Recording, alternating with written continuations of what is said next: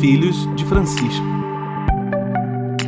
Anoiteceu, o sino gemeu e a gente ficou feliz a rezar. Papai Noel, vê se você tem a felicidade pra você me dar. Eu pensei que todo Bom dia, boa tarde, boa noite. Episódio 41, encerramento da terceira temporada dos Filhos de Francisco, podcast de quem tem Deus por pai e Francisco por paisão. O nosso objetivo é ver os dias de hoje pelos olhos da fé católica neste tempo auspicioso da reflexão teológica de Francisco de Buenos Aires. Estamos aqui porque duvidamos do que vemos para crer no que não vemos. Você nos encontra em todas as plataformas de podcast e no YouTube. Curta e compartilhe também nossas redes sociais. Filhos de Francisco Podcast no YouTube. No Instagram, Filhos de Frank. Facebook também, Filhos de Frank. No Twitter, Feed Francisco Podcast. Feed Francisco Podcast. Ou mande um e-mail para nós, podcastfilhosdefrancisco.gmail.com. Eu, Luiz Alberto Bassoli, licenciado em Filosofia pela PUC Minas e educador há 32 anos, hoje morando na cidade Nova Odessa, na região metropolitana de Campinas.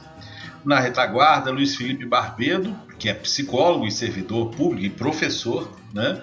É, na cidade do Rio de Janeiro, lá no Meyer. E quem faz comigo esse podcast hoje é, como sempre, o meu companheiro Gabriel Resgala Silva, direto da Princesa da Mata, Rainha do Vale, a capital do pão borboleta que eu ainda não recebi aqui em Campinas, a suave carangola. Gabriel Resgala Silva, que é psicólogo e mestre em ciência da religião pela Universidade Federal de Juiz de Fora. Hoje, encerramento da terceira temporada, vamos fazer aí um pequeno flashback é, sobre essa temporada que foi realmente esplendorosa. E vamos falar também que então é Natal e o que você fez. Mas vamos lá, Gabriel. Bom dia, boa tarde, boa noite. A palavra é com você. Bom dia, boa tarde, boa noite. Olha, eu estou. Se alguém, por favor, é, souber é, como enviar pão pelo Correios sem ficar. sem que prejudique o sabor, né? E, e, antes do Correio privatizar, provavelmente, porque isso vai talvez dificulte um pouquinho a situação para cidades pequenas, né? Mas, por favor, mande aí para esses contatos que o Luiz passou por um e-mail para gente aí, para porque eu não sei como fazer isso sem gastar um dinheiro. Ah. Eu tenho uma dica. De carangola não, mas suponha que quinta-feira você vai para Juiz de Fora. Suponha. Ah, né? Sim. Que hoje nós estamos gravando numa terça-feira, suponha que na quinta-feira você vai para Juiz de Fora. Aí você manda um SEDEX de Juiz de Fora para São Paulo, para Nova Odessa, ou, né? Vai chegar hum. rapidinho, tenho certeza disso. Mas Você tudo bem. daquele que chega no mesmo dia? Não, no mesmo dia não, chega no dia seguinte. Aí você vai comer pão dormido, rapaz? Se o pão é bom dormido, ele continua bom, não tem jeito. É Verdade. Tá certo. Bom, Gabriel, vamos, como eu disse, é, fazer hoje um, um, um, um, flashback, vamos dar uma voltada aí no, no tempo. Nós tivemos episódios muito ricos nesse, nessa temporada. Talvez tenha sido a temporada mais densa, né? Eu estava rindo aqui que eu estava preparando o programa e eu vi que o primeiro episódio dessa temporada foi o 33, no dia 8 de setembro, é, que nós falamos da crise lá política do 7 de setembro e falamos também da pandemia, que aliás foi um tema também do episódio 39. E agora a pandemia já acabou, né? E, e, parece que a gente não pode falar isso, né? A gente fala né, essa, essa, essa, essa pandemia, a gente não pode ameaçar dizer assim, ó, oh, tá acabando, que a coisa parece que complica um pouco e nós estamos aí com uma variante que está muito preocupando, né? É, não, não tenho certeza se eu comentei, né? É, que a gente estava no meio de uma janela epidemiológica aqui no Brasil, né, um período que nesses últimos dois anos, é, no ano passado, melhor dizendo, houve uma queda no número de contaminados, e agora, e claro, hoje a gente tem uma grande, maior, maior parte da população felizmente vacinada, mas um risco muito grande aí pela frente, porque é, essa variante está pegando, ela se espalha mais facilmente, então vai pegar em não vacinados, e quem, quem são os não vacinados no Brasil hoje? são as crianças e adolescentes. Se não me engano, a gente comentou isso no episódio. Mas enfim, estamos aí com um quadro novo, né, Gabriel, sobre isso. Sim, sim. Foi, foi engraçado que a gente gravou justamente uma semana antes do aparecimento da, da Ômicron, né, da, da descoberta da Ômicron. A gente estava um pouquinho mais otimista do que hoje, né? A gente sempre tem um cuidado, assim, de não ser é, otimista demais, né? E equilibrar as coisas, trazer informação bem embasada por aqui. Mas o clima era um e como já aconteceu várias vezes nessa pandemia, as coisas do dia para a noite mudam completamente, né? É, e a gente está aí, está o mundo inteiro na expectativa, como é que é essa Omicron, né? A gente não, não, tem dados muito bem embasados, até porque ela acabou de ser descoberta, já assusta porque ela se dissemina numa velocidade inacreditável, né? Que os cientistas estão ainda tentando entender como é que pode ser isso. Com pouquíssimo tempo, ela já está nos cinco continentes, já está em qualquer lugar do mundo praticamente, né? É, mas ao mesmo tempo, tem uma coisa que eu até estava conversando com uma amiga bióloga e ela falou uma coisa que eu falei, olha, nossa, é verdade. Que é o seguinte, a gente tem hoje, felizmente, uma arma muito poderosa que é mais é, eficaz, em certa medida, até que a vacina e que faz com que a gente possa ter uma vida praticamente normal, que é a máscara PFF2. A gente já tem praticamente um ano de estudos sobre ela e todos os estudos vêm só corroborando, vem só afirmando quanto que ela protege contra qualquer variante, contra qualquer vírus. Uma máscara PFF2 bem vedadinha no rosto faz a gente poder fazer quase tudo que a gente puder, que a gente quiser, né? E detalhe, pode ser PFF2 até com válvula, tá?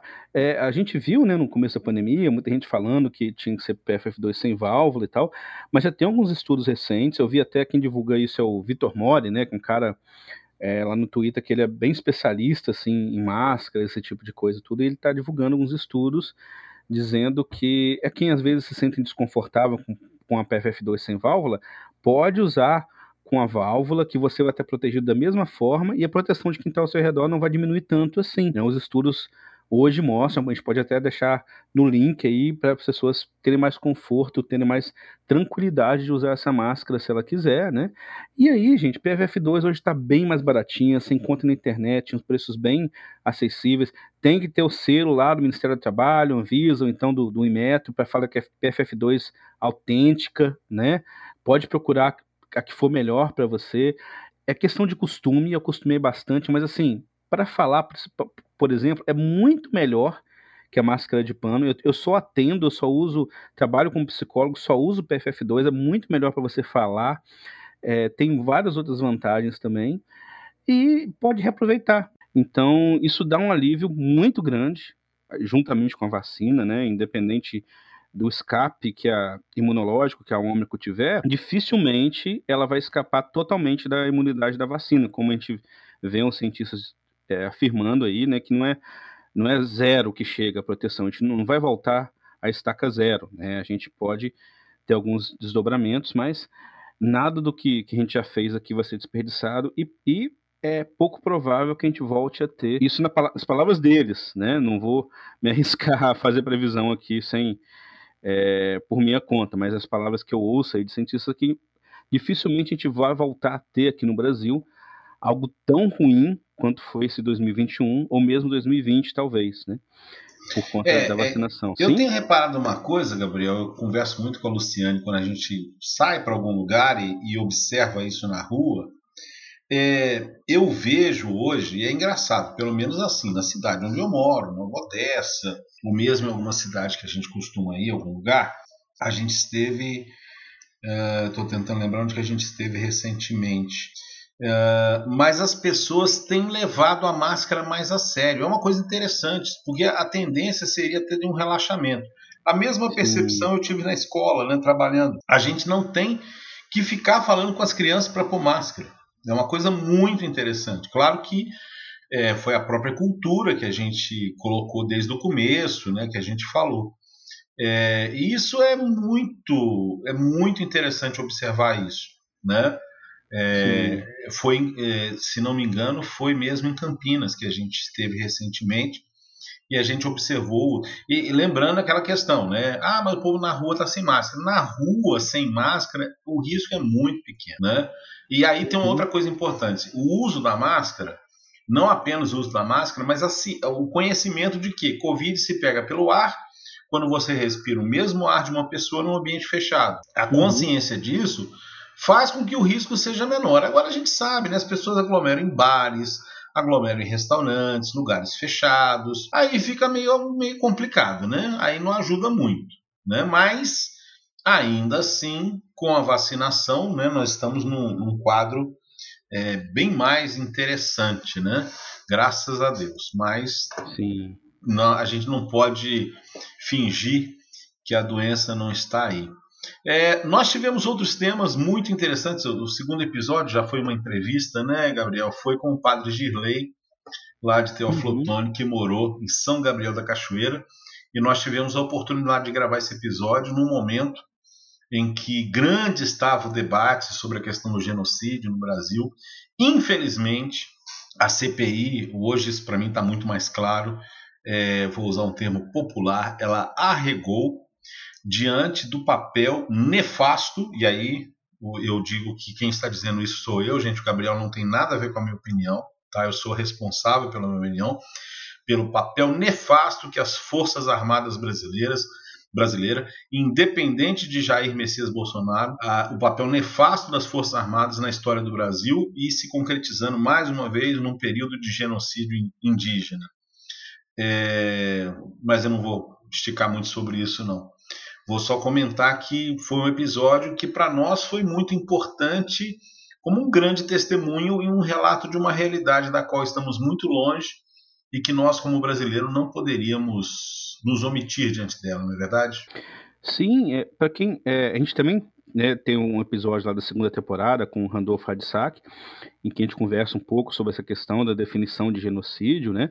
Resumidamente, é, a gente usa a palavra genocida, genocídio, de uma forma ampla é, para se referir a, a, assassinatos em massa, por assim dizer, mas essa não é a definição original da palavra. A palavra está tá relacionada com a extinção de um povo. Então, por exemplo, se eu cometo algo algum ato contra um grupo específico, indígenas, judeus, é, nordestinos, por exemplo, independente do tamanho desse povo, da quantidade de pessoas, aquilo pode ser caracterizado como um genocídio. Né? Então, por isso que no relatório da CPI, eles não focaram na questão do genocídio, que é, é presente, né? a gente abordou isso, questão do genocídio indígena, porque é, se a pandemia foi ruim para todo mundo, para eles foi muito pior, muito pior, e, e, isso muitas vezes parece ter sido feito realmente de forma deliberada, e isso é muito, muito grave.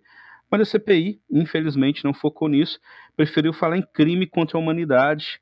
Eles, é até um crime de, de epidemia, se não me engano, né, que, que existe isso também, quando a pessoa incentiva uma, uma epidemia, e crime contra a humanidade é aquilo que você faz é, aquilo que aconteceu no Brasil, na verdade, né? Você querer e trabalhar para dizimar um povo, ou pelo menos para espalhar uma doença mortal entre um povo, né? E isso vai para o Tribunal Internacional de Haia. Vamos ver o que vai acontecer futuramente.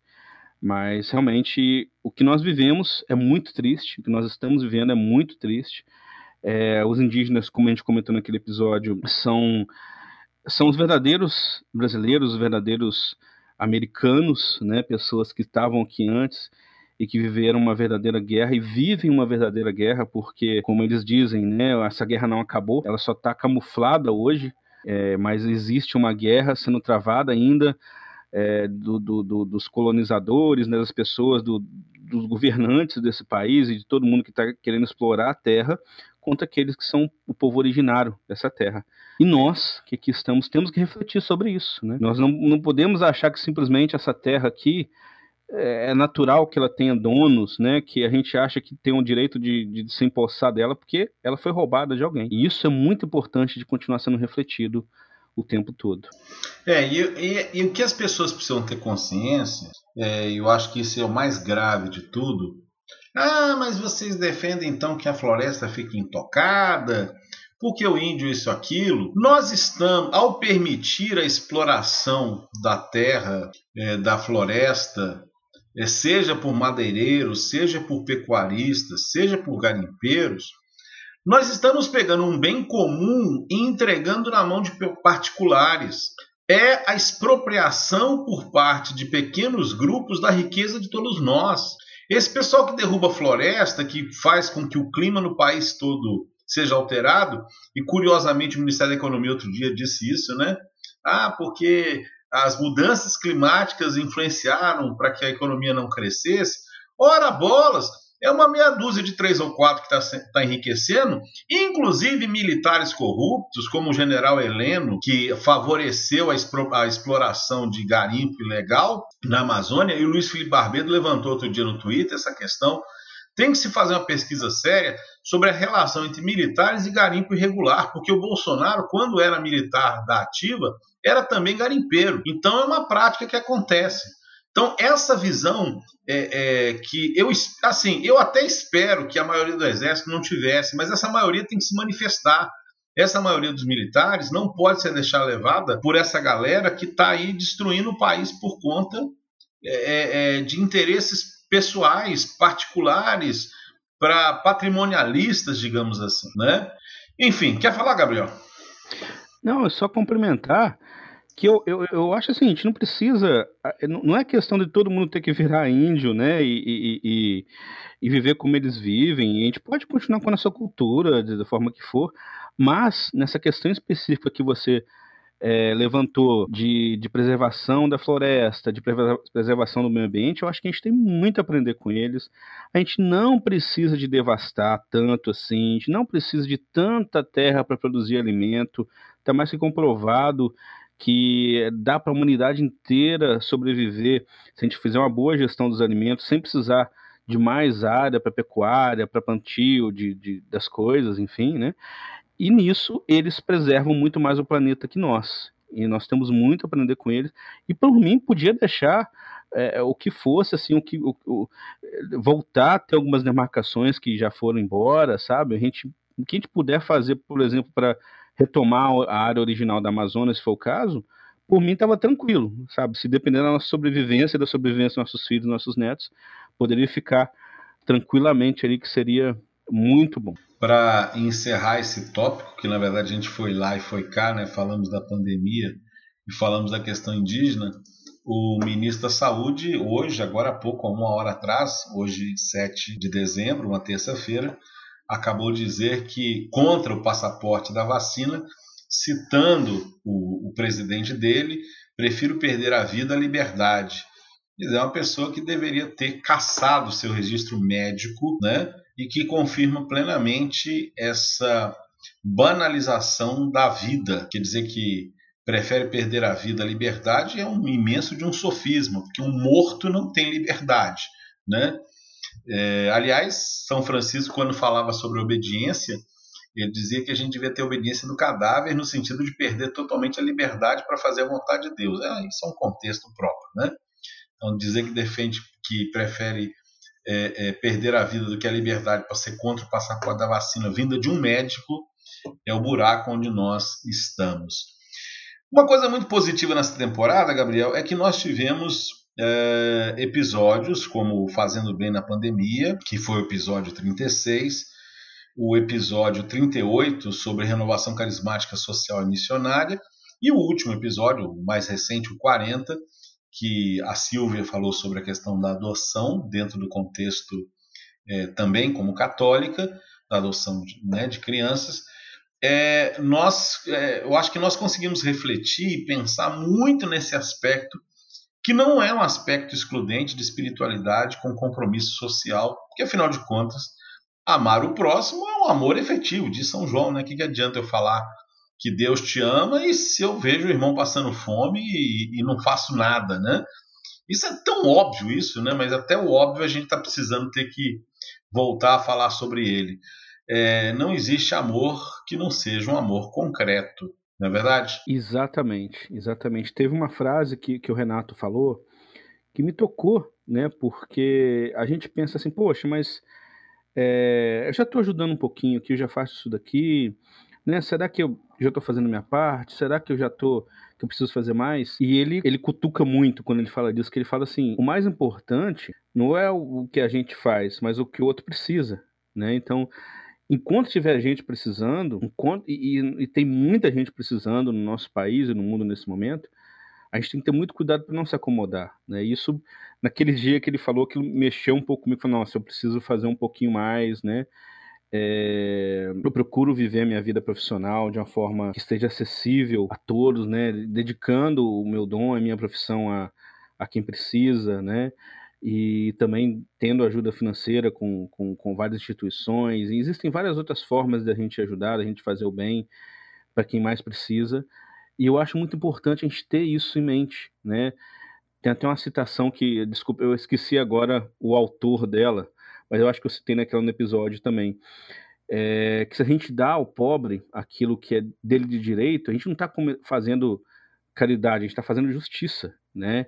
Aliás, achei aqui a citação de São Gregório Magno, ele está até no compêndio do, do, do, da doutrina social da igreja, e é uma citação muito forte, vou ler ela inteira aqui. Fala assim: Aqueles que não compartilham o que receberam causam cruelmente a morte de seus próximos, porque todos os dias matam todos os que morrem de pobreza, negando-lhes socorro e apenas acumulando riquezas para si próprios. Quando damos aos pobres algo que, de que necessitam, não estamos dando o que é nosso, mas estamos devolvendo o que lhes pertence. Estamos pagando uma dívida de justiça e não realizando uma obra de misericórdia. É, São Gregório Magno falou isso no ano 604 uma citação muito forte que fala assim: o simples fato de você não compartilhar o que você tem, de você ter mais do que precisa, faz com que você seja responsável pela miséria e pela morte do outro até. Né? Eu tirei, eu, vi essa frase aqui no site do, do Felipe Coller, Sempre Família. É um site muito bacana, eu vou deixar o link aí na descrição, porque tem várias outras citações de, de santos antigos da igreja que deixam o comunismo no chinelo, sabe? Se você for ler, é muito forte, todos nessa linha de responsabilização em relação ao dinheiro, muito pesado. Porque a caridade, inclusive eu, a gente conversou um pouco sobre isso no último episódio, né, com a, com a Silvia, como a noção de caridade, essa palavra foi um pouco perdendo o significado que ela tem na Bíblia, né? Que quando a Bíblia, São Paulo lá fala de caridade na carta aos Coríntios, ele está falando desse amor profundo, ágape, que é maior que tudo. E a gente ouve falar de caridade hoje, a gente pensa em esmola, a gente pensa em benevolência, assim, ah, eu sou bom, então eu estou fazendo um ato aqui que o outro não, não precisa, não é dele de direito, mas eu quero fazer. E esse ato é muito importante e é muito característico da gente quanto cristão. Só que a gente não pode deixar que isso afaste e isso é, ofusque a questão da justiça, a noção de justiça que é muito importante de ser discutida, que é muito importante da gente analisar até no contexto cristão também. Jesus falava muito de justiça, né? E justiça é algo que vem antes da caridade. É, é de você devolver ao outro o que é dele de direito. E todo mundo tem direito à alimentação, à saúde, a coisas básicas. Isso está muito além de, de, de caridade. Isso é algo que está da dignidade dele enquanto ser humano. Então, esse é o primeiro passo que a gente tem que adotar, que a gente tem que é, ter em mente para a gente se dizer cristão a partir daí. É o básico, como você falou, né? É, e é interessante que, assim, é, ter que explicar isso, ter que enfatizar isso é muito estranho, entre outras coisas, porque Mateus 25 ainda não foi retirado das nossas Bíblias, né? Tá lá ainda Mateus 25, que eu tive fome, me deste comer, tive sede, me deste beber, né? Estive nu, me vesti, estava doente, me me visitar, estava na prisão, fostes me visitar, né? É, então, assim, é muito óbvio isso. E outra coisa, a gente olha para a história da igreja, não existe, se existe, é muito raro, né? Santos e santas que não tenham se dedicado aos pobres. É um sinal básico, né? Num país que temos como grande santa Dulce, Santa Dulce dos pobres, padroeira do SUS, né? É, isso é uma coisa tão forte como o trabalho dela influenciou um pensamento de se dizer que a medicina tem que ser para todos, chega a ser muito estranho ter que dizer que compromisso social faz parte do evangelho, né? É, isso está muito marcado como uma tentativa é, é, diabólica mesmo, né? de nos afastar da verdade.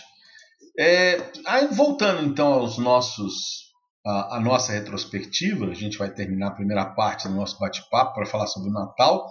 Temos então dois episódios que estavam foram no centro da temporada.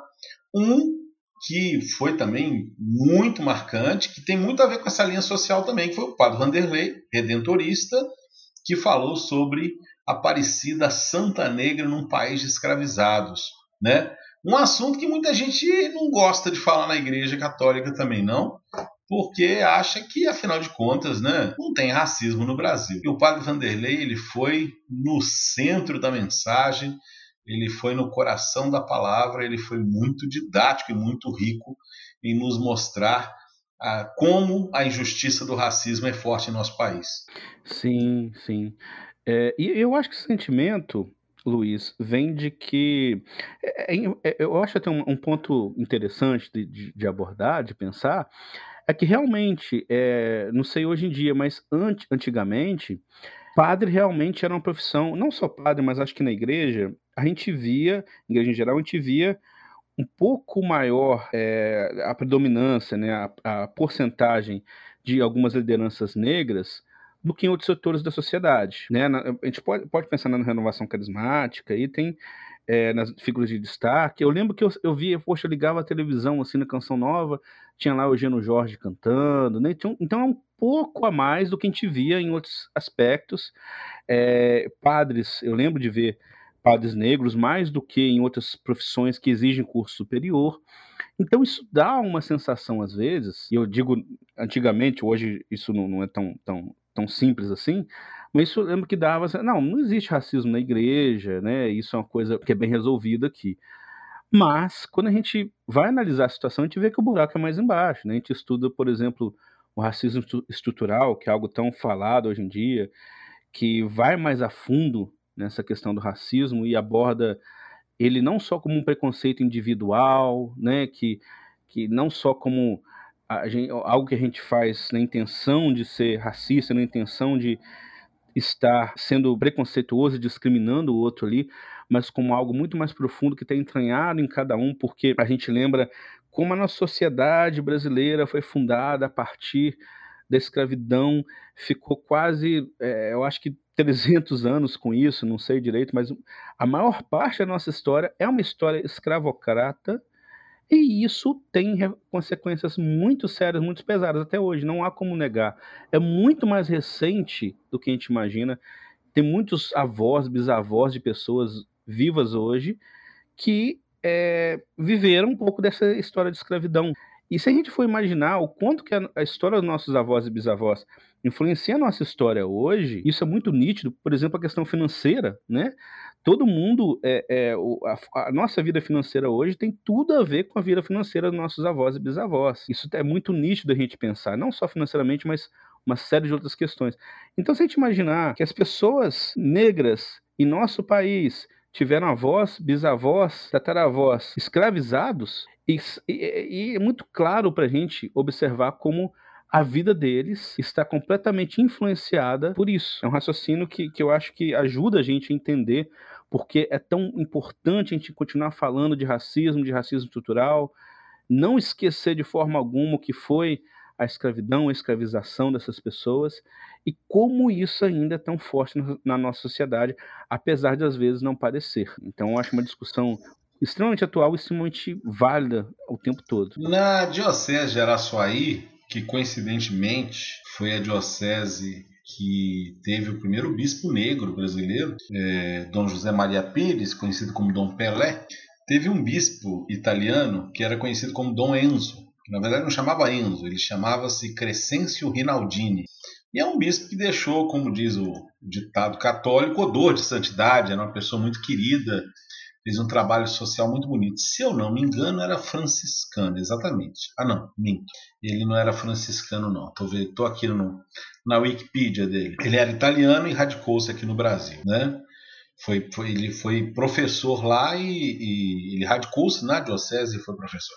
Mas Dom Enzo, por que eu estou contando essa Dom Enzo? Dom Enzo, uma vez, é, nós fomos é, pregar um retiro da renovação lá, eu ainda morava em Belo Horizonte, nem morava em Teoflotone ainda, isso na década de 80, E Dom Enzo tinha um comentário assim meio jocoso sobre essa relação da igreja com a escravidão, que na verdade o, o, o sobrenome Santos é muito comum no Brasil, porque era o nome que era dado aos escravos dos padres, né? Porque como os padres eram muito santos, né? Os escravos ganhavam esse sobrenome de santos em homenagem aos donos dele. Logicamente que estava sendo extremamente irônico com o fato de que padres tinham escravos, né?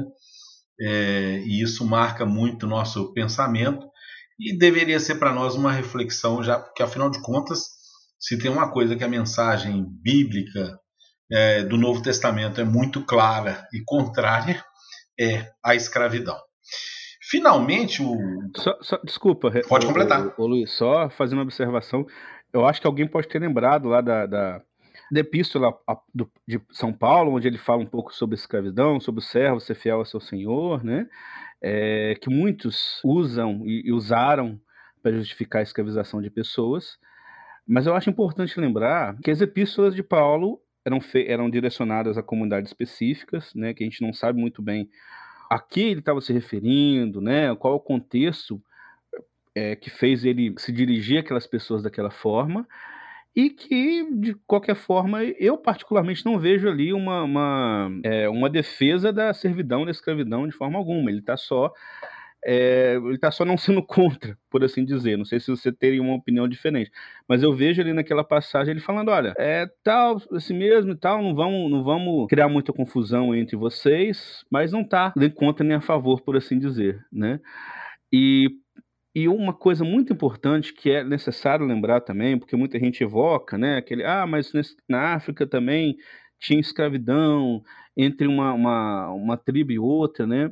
É muito importante a gente lembrar que, apesar da escravidão, infelizmente, ter existido em várias culturas ao longo da história da humanidade, ela e, e, e, sem defender isso de forma alguma, né, na minha opinião, é errado em qualquer lugar que, que tenha existido, da forma como existiu naquela época, é, em que os europeus usavam essa cultura africana de escravização entre é, prisioneiros lá, entre tribos e outras, usavam aquilo de forma comercial, fazendo aquilo é, é, um comércio, fazendo daquilo um comércio altamente lucrativo e altamente desumano, porque a escravização chegou naquela época a um nível de desumanidade que nunca parece que nunca tinha existido né, naquela escala na história, né? Você chegar, comprar pessoas e fazer transportar elas para outro continente. Só no transporte aquilo já matava um monte de gente pelas condições que se davam ali e tratar aquelas pessoas, aqueles seres humanos, da forma como eles eram tratados, não tem nada a ver com Bíblia, não tem nada a ver com respeito, o servo respeitar o Senhor, o Senhor respeitar o servo. Isso não tem nada a ver. Então, é algo que a gente deve se penitenciar sim, a igreja deve se penitenciar sim, e a gente deve refletir muito sobre os limites que a gente deixa a humanidade chegar, que, é, os limites que a gente deixa as coisas chegarem e serem normalizadas né, e pensar o que, que a gente está deixando acontecer na nossa época. Né? Será que a gente não tá, tem mais escravidão da forma como era, mas o que, que será que a gente está deixando acontecer agora? Né? Uh, eu vou te falar uma coisa, Gabriel, que qualquer pessoa que se dê o trabalho de citar a Bíblia para argumentar em defesa de A ou B, especialmente quando essa ideia vai contra o pensamento geral da Igreja Católica, que é o caso, né? Que a Igreja Católica já se posicionou muito claramente sobre essa questão da escravidão. Inclusive, João Paulo II pediu perdão pela omissão da igreja diante da escravidão, né? Então, acho que quando alguém, e temos muitos aí que usam a Bíblia para justificar algum ponto de vista exótico, é, algum ponto de vista aí paralelo em homenagem a, a um site que faz essas coisas por aí, essa pessoa devia saber e devia até afirmar primeiro que a Bíblia fala qualquer coisa que você queira que a Bíblia fale. Porque a Bíblia não é uma não é uma sistematizadora de doutrina. Sistematizador de doutrina é o catecismo da Igreja Católica. Então você vai lá e cita o catecismo da Igreja Católica, né? É, e cuidado, porque a própria doutrina da igreja pode falar o que você quer. Tem aí um padre herege, que a gente vai falar dele na próxima temporada, né? Que costuma dizer que se você vota A em B, você está excomungado, etc. Né? É interessante essa seleção de excomunhão que alguns sacerdotes fazem, né? É, porque se eu for pegar as excomunhões que a igreja distribuiu é, durante a história e, colocar, e considerar que elas não foram revogadas, então elas ainda são válidas, então tem muita gente excomungada aí sem saber. Mas enfim, voltando ao caso da Bíblia especificamente, citar a Bíblia é algo profundamente perigoso. Inclusive porque todos os hereges citam a Bíblia e citam versículos bíblicos. É, não estou dizendo que não se deva citar a Bíblia, mas quem cita a Bíblia tem que saber que a, a citação da Bíblia não é um argumento definitivo. Não que a Bíblia não seja a palavra de Deus, mas ela é a palavra de Deus porque ela é interpretada pela igreja. E igreja aqui não são apenas as autoridades, não. É o povo de Deus que crê, né? É o, o a, até a fé do povo muitas vezes é mais significativa do que qualquer outra coisa. Então, bom, é, é isso aí. E falando em igreja, para a gente não, não, encerramos ainda a primeira etapa, a primeira parte do episódio de hoje, tivemos o episódio com a Mirticelli falando sobre o sínodo, o sínodo mais importante da história da igreja, a qual depositamos a esperança que uma reflexão, uma mudança pastoral é, é um passo extremamente ousado do Papa Francisco. Não é verdade, Gabriel? Sim, sim. Eu ia só complementar dizendo que aquela citação que você fez de Mateus lá, de Jesus, né, que estava nu e me deste de comer, né? Qual a diferença dessa citação que você fez? Ela está na Bíblia inteira, o cuidado com os pobres, né? E isso não é uma citação isolada, como muitas vezes a gente vê por aí pessoas pegando uma coisa isoladamente que não se confirma no restante da mensagem do Evangelho para pregar o que eles quiserem. Tanto Mas, é enfim, assim que eu complementei Sim. dizendo que na história da igreja o sinal da santidade daqueles que foram chamados santos e santas era servir aos pobres. Quer dizer, Exatamente. É, você tem a, a, o reflexo na vida da igreja na palavra. Né? É. Então a igreja não está aí para defender armamento. Né? Pelo amor de Deus, agora é o momento da indignação, tá? Pelo amor de Deus, a igreja católica não está aí para defender que as pessoas tenham armas. Isso não está na história da igreja, não está na vida dos santos. São Francisco disse que não podia ter terra nem casa para os seus frades, porque senão ele teria que ter arma. E ele não queria ter arma porque ele era missionário da paz. Então, defender armamento, como esse padre herege faz, tirando fotinho, é um absurdo. Porque não é só porque não vai contra o texto bíblico, é porque vai contra a fé da igreja. Fecha o momento da indignação. Vamos lá, Gabriel, vamos falar do sino. Senão a gente não chega no Natal.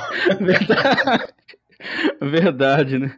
Mas sobre essa questão do desarmamento, quem quiser saber, busca um, um, um, texto lá na internet do nosso querido amigo Felipe Coller, que já participou aqui com a gente, chamado O que as Papas Dizem sobre Desarmamento, Não Violência e Paz. Um texto sensacional. Já dou um spoiler dele. Um dos maiores defensores do desarmamento é Bento XVI. Fecha o parêntese. Vamos falar do Síndaro aqui para a gente continuar no, no nosso no nosso encaminhamento aqui. Pois é, esse síndrome é uma coisa muito interessante, que tem, acho que tem muito a ver com isso que a gente está falando, da, da, da igreja, da doutrina, né, de o que, que a gente deve citar, o que, que não deve citar, como é que são as coisas, o que, que muda, o que, que não muda. Síndrome, eu acho que é uma grande mostra, uma grande prova de que as coisas mudam na igreja. Não quer dizer que a gente não deve levar a sério nada, não quer dizer que a gente não deva respeitar a doutrina, muito pelo contrário, mas que a doutrina e a palavra da igreja e, o que, que a gente acredita tem que ir se adequando aos momentos. Não que a gente vai, é, como se diz assim, né? É, tem aquela frase que foi citada até naquele filme, ótimo filme lá, Dois Papas, né? Que a igreja que se casa com uma era fica viúva na próxima, né? Então a igreja tem que respeitar o tempo, não é simplesmente você é, deixar de, de defender uma coisa mais perene para defender o que está na moda. Não, é você ir se ir evoluindo. Eu acho que a palavra boa é essa, né? A gente entendendo como as coisas devem se, se, se evoluir mesmo, porque o nosso pensamento enquanto humanidade evolui. A gente acabou de citar o exemplo da escravidão. Imagina se a igreja até hoje fosse conivente com a escravidão, né? A gente tem que ter essa mentalidade de que as coisas não são estanques, as coisas não pararam lá no início do século XX, né, com muita gente que é, é, prega por você citou até o padre que gosta de esquecer que o Conselho Vaticano existiu, né, e, e lembrar só dos, dos papas de antes disso, não, as coisas vão para frente, isso não quer dizer que algo seja necessariamente bom ou ruim, mas que as coisas têm que caminhar e tem que é, é, aprender, né? Porque a igreja é feita de homens também. É feita de, e a humanidade tem seus, seus, suas vantagens, desvantagens, seus erros e acertos. E a gente tem que evoluir, aprender com nossos próprios erros. E eu acho que esse sino vai ser uma bela oportunidade, mais uma oportunidade da gente fazer esse caminho, né? Então é Natal. É, eu tinha proposto, Gabriel, que a gente falasse nesse último episódio da temporada. Evidentemente, estamos no tempo do advento, em preparação para o Natal, e eu tinha pensado neste tema exatamente pela, é, pela relevância. E eu começo com uma provocação, né? É, imagina eu fazer provocação. É, a minha provocação é que Natal não é o aniversário de Jesus Cristo. Essa, essa é a minha provocação. É, e depois que alguns sacerdotes, que aqui, aliás, gosto profundamente, participo na celebração remota com esses sacerdotes, é, alguns deles, né? É, começaram, inclusive popularizaram a música Vamos Cantar Parabéns para Jesus, né? É, então a coisa piorou bastante. Mas Natal não é o aniversário de Jesus. E por que eu digo que Natal não é aniversário de Jesus? Não é só pela questão, ah, se Jesus nasceu no, dia, no Natal, então é aniversário dele. Primeiro, que obviamente a gente não sabe o dia que Jesus nasceu. Natal é uma festa que foi, entre aspas, né, enculturada pelo cristianismo, pelo catolicismo em Roma. Era a festa do, do sol, né? E o Natal se tornou é, uma, uma festa cristã do nascimento de Jesus. Curiosamente, antes de existir o Natal, a festa que era a festa mais importante desse período referente a, a, a Jesus, ao nascimento de Jesus era a Epifania. Tanto que é, nas igrejas do Oriente, né, na igreja ortodoxa e muitas outras igrejas orientais, a festa principal é a festa da Epifania, que é a festa que, entre nós, católicos brasileiros, é a festa dos Reis Magos. Né? Aí já virou folia de reis, já, já foi por outra linha. Né? Mas por que, que a Epifania era uma? Porque a Epifania era uma festa que fala do nascimento, e mais, mais do que o nascimento, é a manifestação, é a apresentação. Né? É, é Deus que se fez homem e apresentou-se para o mundo.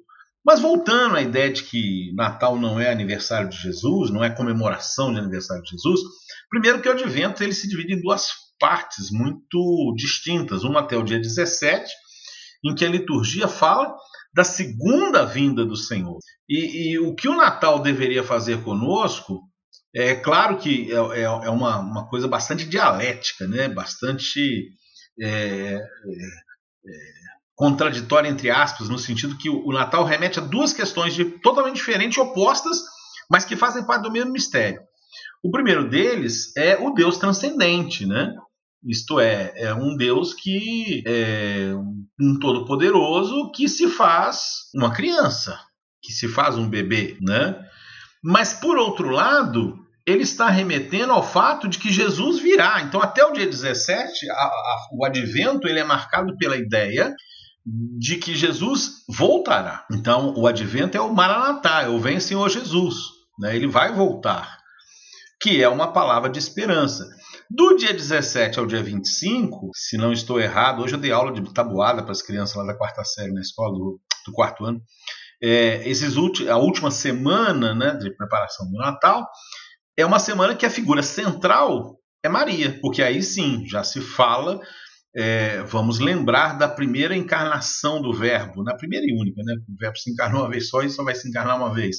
Mas a primeira vinda do Verbo, né? quando ele se, se fez carne e habitou entre nós. Mas nesse contexto de que eu não estou olhando para o passado, de que Jesus virá, é, que Jesus veio, então vamos cantar parabéns para ele, ele ficou lá no passado. Não.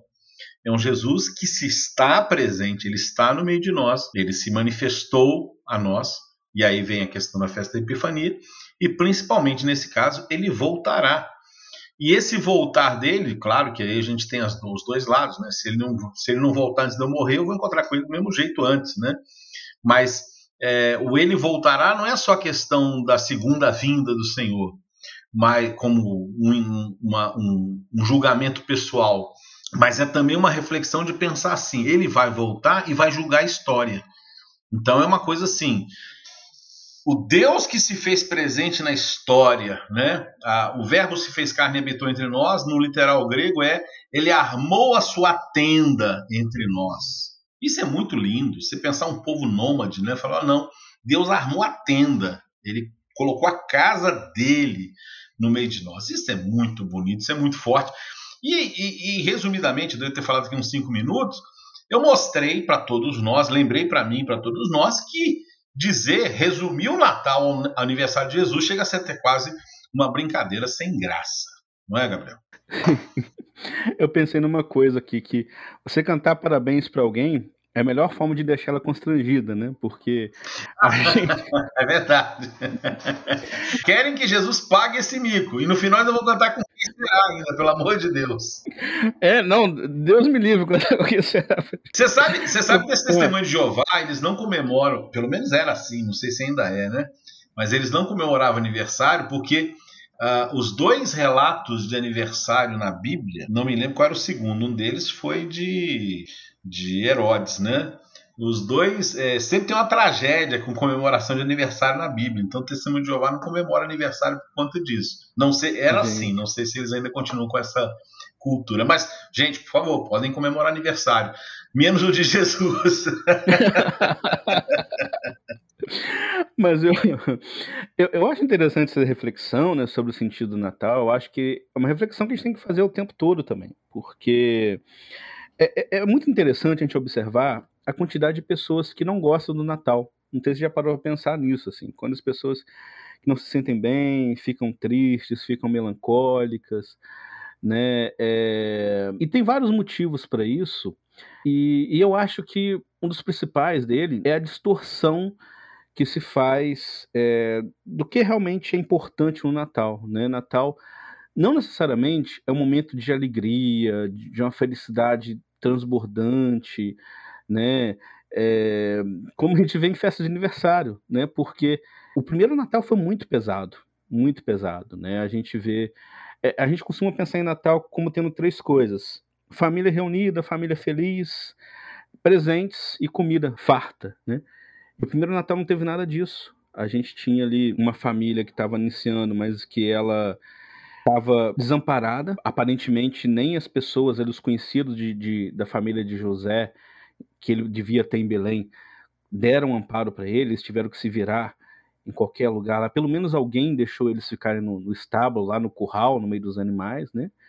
Eles não tiveram presentes, né? O presente dos reis magos foram vir só depois de um tempo, mas aquela noite não teve. E aparentemente eles não tiveram comida farta, né? É uma coisa bem bem é, é, precária naquele momento. E se a gente for pensar em tudo que essa família passou depois com a perseguição de Herodes, fica mais pesado ainda, ainda a gente imaginar esse, esse primeiro momento da infância de Jesus. Mas, ao mesmo tempo, eles tinham bastante esperança. Eu acho que essa é a palavra que tem mais a ver com o Natal. Né? Mesmo se a gente não tiver num momento bom, se a gente estiver num momento talvez não tão é, feliz e alegre e a família perfeita, né, ao redor de uma mesa, que por favor, gente, se, se, nada contra isso, pelo contrário, né? Eu adoro também ter a família reunida, é, comida presente, principalmente para as crianças, né? Mas não é isso que faz o Natal. Não é isso o mais importante, o essencial do Natal. O mais importante é a gente olhar para aquela figura do menino Jesus, nascendo, como diz o Luiz, voltando, né, estando presente entre a gente o tempo todo para nos dar esperança, sabendo que aquilo ali a, a, tem uma música muito bonita, né, do Vida Reluz que eu acho é, muito importante, né, que ela aborda é, simplesmente amar. Fala, o amor nasceu em meio ao frio de uma noite, sem um lugar para morar, né? Que faz toda essa reflexão sobre aquele momento ali e nos transporta para esse mistério, né? O amor, a salvação do mundo veio através de uma criança no meio dos animais, né, abandonada por todos ali, mas que representou bastante coisa e tudo que aquela criança, aquela simples criança desamparada pôde trazer para a gente depois e continua trazendo até hoje. Eu acho que essa é a principal reflexão que deve ser feita nesse momento. É, e tem coisas interessantes né, quando a gente fala do Natal, né? É, a, do, dos fatos que envolvem o nascimento de Jesus. É, penso em duas, né? Você falou da, da dificuldade do momento, do drama daquele momento, e talvez é, a gente poderia falar assim, como Deus fez questão de ocultar. Eu acho que toda essa precariedade material do nascimento de Jesus tem a ver com uma questão de que Deus quis preservar é, no silêncio, até lembro agora de uma passagem da sabedoria que é citada na liturgia sobre isso, né? Quando o silêncio envolver todas as coisas, a tua palavra veio até nós. Então, se houvesse muita muita festa em torno daquele momento, era melhor aquela simplicidade, aquele esconderijo. Por outro lado, há um drama que envolve o nascimento de Jesus, que é a morte das crianças, é, dos inocentes, determinada por Herodes, com medo né, exatamente que Jesus tomasse o seu trono. É, um cálculo realista fala aí que não seriam tantas crianças assim, embora se fosse uma criança só já seria muito grande, né? É, mas assim, imaginar que todos os recém-nascidos de uma região foram mortos pelo rei, com medo de que eles se tornassem, quer dizer, é uma paranoia do poder que mostra o absurdo que o poder faz com as pessoas, né? E, e enquanto isso, o Todo-Poderoso se fez criança, se fez bebê, foi colocado ali no coxo, né, para ser alimento do mundo. Isso é muito. Nasceu na casa do pão, né, Belém, casa do pão. Quer dizer, tem uma riqueza muito grande. E um outro detalhe que chega a ser até pitoresco sobre a divina providência, né? Quando, antes da fuga para. Porque, assim, não é muito claro no texto bíblico que os, os, os magos, os reis, né, é, chegaram. Aliás, magos, né? O reis é pela, pela tradição é, quando eles chegam do Oriente, não fica muito claro qual a idade da criança. Né? Ah, alguns é, colocam como se ainda Jesus recém-nascido, outros que ele fosse um pouco maior. Mas eles levam três presentes: ouro, que representava uh, a realeza, é, incenso, a, a, incenso que é, simbolizaria a, a divindade, e a mirra, que é, representaria o sofrimento que marcaria a vida do Messias, né? É, até para o seu sepultamento, tudo isso. Mas aí vem uma coisa muito prática: Deus é muito prático. Para que, que aquele ouro serviu? Será que José aplicou caderneta de poupança, CDB? Não, aquele ouro serviu para os dois anos de exílio que eles foram viver no Egito, né? Então, assim, é, chama atenção essa praticidade divina, né, de se de se concretizar. É, eu acho que a grande questão que envolve o Natal hoje para nós católicos, né, principalmente, é o fato óbvio de um desvirtuamento completo é, do sentido do Natal no, no, campo do dia a dia, é, de maneira que, obviamente, é uma festa que hoje é a festa do Papai Noel, né? Culpa todos sabem, ou quem não sabe fique sabendo agora, da Coca-Cola, que, se não me engano, no ano de 1929, pegou a imagem do Santa Claus, que era São Nicolau, que tinha no seu colo o menino Jesus, trocou a roupa do São Nicolau, que era azul, pela vermelha, e tirou o menino Jesus do colo do São Nicolau e colocou uma Coca-Cola. Né? Não sei se todo mundo sabe, mas essa, essa figura do Papai Noel é uma figura que tem, vai fazer agora 100 anos, e foi criada pela Coca-Cola. E, e, e, curiosamente, até hoje as pessoas pensam que Natal tem que ter Coca-Cola, é uma, uma, associação imediata que a propaganda faz. Né? É, e isso deveria nos levar a refletir, especialmente no momento em que o nosso país vive né, uma, um momento trágico, terrível, né, de fome, de miséria. Então eu espero, né, a gente sempre coloca aí no final, né, Gabriel? Uma obra social para que seja beneficiado, mas eu espero que cada um de nós possa, nesse Natal, se lembrar dos pobres. Né? Afinal de contas, é, se fazer o bem aos pobres não nos salva, porque o que nos salva é a graça de Deus, pelo menos é sinal de que quando nós é, é, nos doamos, nos doamos aos pobres, é, nós estamos dizendo claramente que nós também somos pobres. Né? Não, nós não doamos porque somos ricos, nós doamos porque somos pobres. E realmente espero que a gente possa lembrar daqueles que estão nessa situação tão complicada dos dias de hoje, não é verdade? Exatamente. Se não me engano, é, a associação de, de, São Nicolau com os presentes é porque ele, ele dava presentes para os pobres, não era isso? Não tenho certeza. Mas... Exatamente, ele distribuía, ele era um, ele distribuía, né? Exatamente essa, essa ideia do presente está ligado a isso. E aí, Vamos pegar a vida dele aqui, ó. Vamos dar um Google é, aqui. Pesquisa aí enquanto eu vou refletindo aqui. Sim. Porque qual que foi o desvirtuamento do Papai Noel? Que essa caridade que era social, né? Você é, fazer uma obra para os pobres e para quem mais precisava, se voltou ao, à família. São os pais que presenteiam os filhos, atribuindo isso a uma entidade exterior, né? Um, um velhinho qualquer que faria isso e aí, uma coisa assim, eu lembro que o meu pai, ele não gostava muito de Papai Noel, e eu também, assim, não, não enfim, não, não sou muito simpático essa figura, né? É, porque ele atesta a desigualdade e coloca a desigualdade social como uma coisa imutável, como uma coisa que se fosse como se fosse o destino. Por que, que o rico ganha presente de rico e o pobre ganha presente de pobre? se o Papai, Papai Noel é o mesmo para todo mundo, né? E tem duas músicas de Natal, que são as duas músicas brasileiras mais famosas, que eu acho interessantíssimo a gente, a gente analisar elas, que falam justamente do Papai Noel. E elas são oposto uma da outra. Uma é aquela música que fala é, Deixei meu sapatinho na janela de. de, de na janela do, do quintal. Na janela do quintal, isso, tá? Eu já ia falar janela de Natal. Papai. Noel deixou meu presente, presente, de Natal. E aí ela fala: Como é que Papai Noel não se esquece de ninguém, seja rico ou seja pobre, o velhinho sempre vem? Mentira, né, gente? Porque pra muita gente Papai Noel não vem. Né? Mas muita gente Papai Noel não vem. Quem, é, muitas crianças não vêm ou se vêm um Papai Noel muito pobrinho, né? E, e, outra, e essa música toda bonitinha, né? Uma valsinha, mas outra música brasileira, e que aí que é oposto dessa, como se tivesse feito uma resposta que é Boas Festas. Que ela fala assim: Eu pensei que todo mundo fosse filho de Papai Noel. Bem assim, felicidade, eu pensei que fosse uma brincadeira de papel, já faz tempo que eu pedi, mas meu Papai Noel não vem. Com certeza já, já morreu. Ou então felicidade é brinquedo que não tem.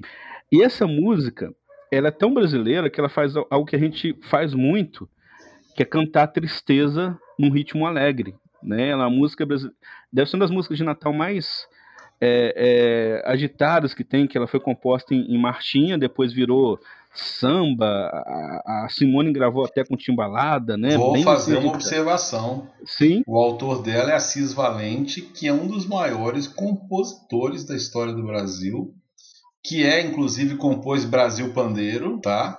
É, que Brasil, despertai vossos pandeiros, iluminai. E, e assim, e foi é, inclusive autor de Cai Cai Balão? Então, assim, é uma pessoa que marcou profundamente a cultura brasileira e foi profundamente real nessa música, né?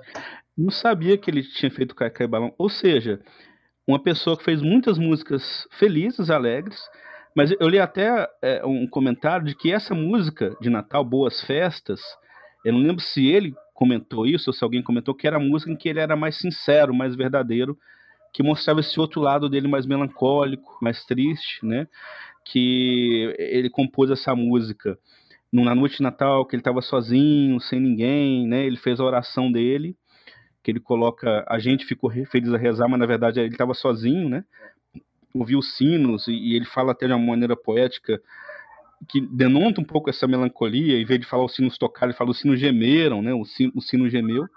E eu acho que ele, é, nessa tristeza, nessa depressão dele, ele escancara pra gente esse outro lado, que Natal não é só alegria, né? E para muita gente não é, não é alegria também, como a gente está falando aqui, a questão das pessoas mais pobres, né? E ele faz essa, essa, essa provocação com o Papai Noel, por que, que ele não me dá felicidade, assim como ele não dá felicidade para todo mundo, né? Porque o Natal, assim como tudo na vida, depende da gente também. Deus, e, e, e, na figura de São Nicolau, na figura de alguém que dá presentes, ele precisa do nosso, da nossa ajuda para espalhar um pouco dessa esperança, dessa felicidade para quem mais precisa também.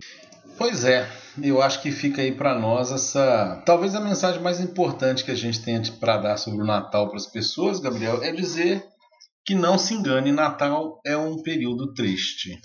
Talvez seja isso, sabe? Porque tem aquela outra coisa também de fim de ano, que as pessoas é, desejam tanto felicidade umas às outras que esquecem que a tristeza faz parte da existência e se cobram por não serem felizes como as outras, né? Porque se tem uma época que parece a época do Instagram, é o fim de ano, né? Que todo mundo tá feliz, felicidade, feliz ano novo. De biquíni na praia. É, é uma mudança de, de. apenas uma mudança de calendário. Que a gente simbolicamente acredita que pode ser uma mudança de vida. Mas a mudança Sim. de vida não está na mudança do calendário, né? A mudança de vida está na maneira de olhar diferente a vida. Eu acredito olhar pela fé. Exatamente. E aí, é, você disse que é uma época triste, triste, mas esperançosa, né? E isso é importante lembrar, que esperança não quer dizer só alegria, quer dizer só euforia. Muitas vezes ela está em você se dar conta do que é triste também, mas buscar uma esperança de que as coisas é, podem ser melhores. A vida é assim, Gabriel, a vitória da esperança sobre a experiência. Entendedores entenderão. ok. Bom, Gabriel, okay. resta-me desejar a você e a sua família e a de todos os nossos ouvintes um Natal abençoado, né? Um Natal de realmente encontro com aquele que nos deu a vida, que nos dá a vida, e que esse episódio sirva para reflexão e para uma vivência mais profunda do advento e da festa do Natal. Então, para os nossos ouvintes, que seja para você, para os nossos ouvintes, seja um tempo abençoado como nós desejamos que no ano que vem a gente saia de 2020, né? Que a gente não saia de 2020. Que a gente tem esperança. Nós estamos vivendo, como é que é lá o filme, o dia do, do da marmota, né? A gente está vivendo é. o dia da marmota, que não feitiço do tempo, né? A gente não sai de 2020. A gente não sai de 18 de março de 2020. Muda, sim, uma coisa ou outra, mas é 18 de março de 2020. Gabriel, é 2022. Palavras. 2022 vai ter que ser diferente, não tem como, não é possível. Tem eleição, tem, né, tem, tem, já tem uma vacina, pelo menos boa parte, enfim. Tomara, vamos vamos rezar para isso. Então, um esperançoso Natal para você também, para sua família, para todo mundo que, que ouve a gente.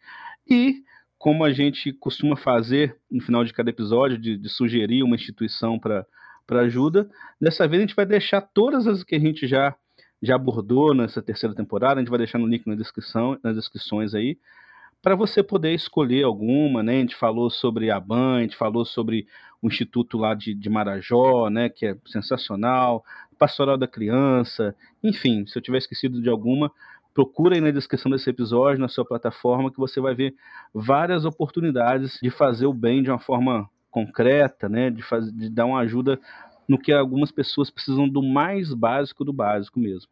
Ok? Um grande abraço para todos. E até a nossa próxima terceira, nossa próxima temporada no ano que vem. A quarta temporada que vem por aí em 2022, se Deus quiser, cheia de novidades, cheia de. A gente passa os próximos meses pensando naquilo de novo que a gente vai trazer e, se Deus quiser, com a participação maior ainda dos nossos fiéis ouvintes.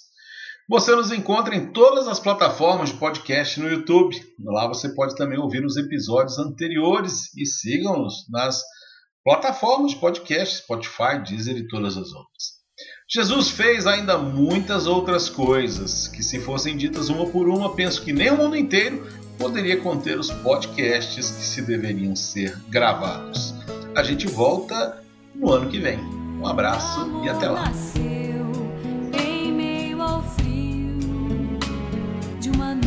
Noite.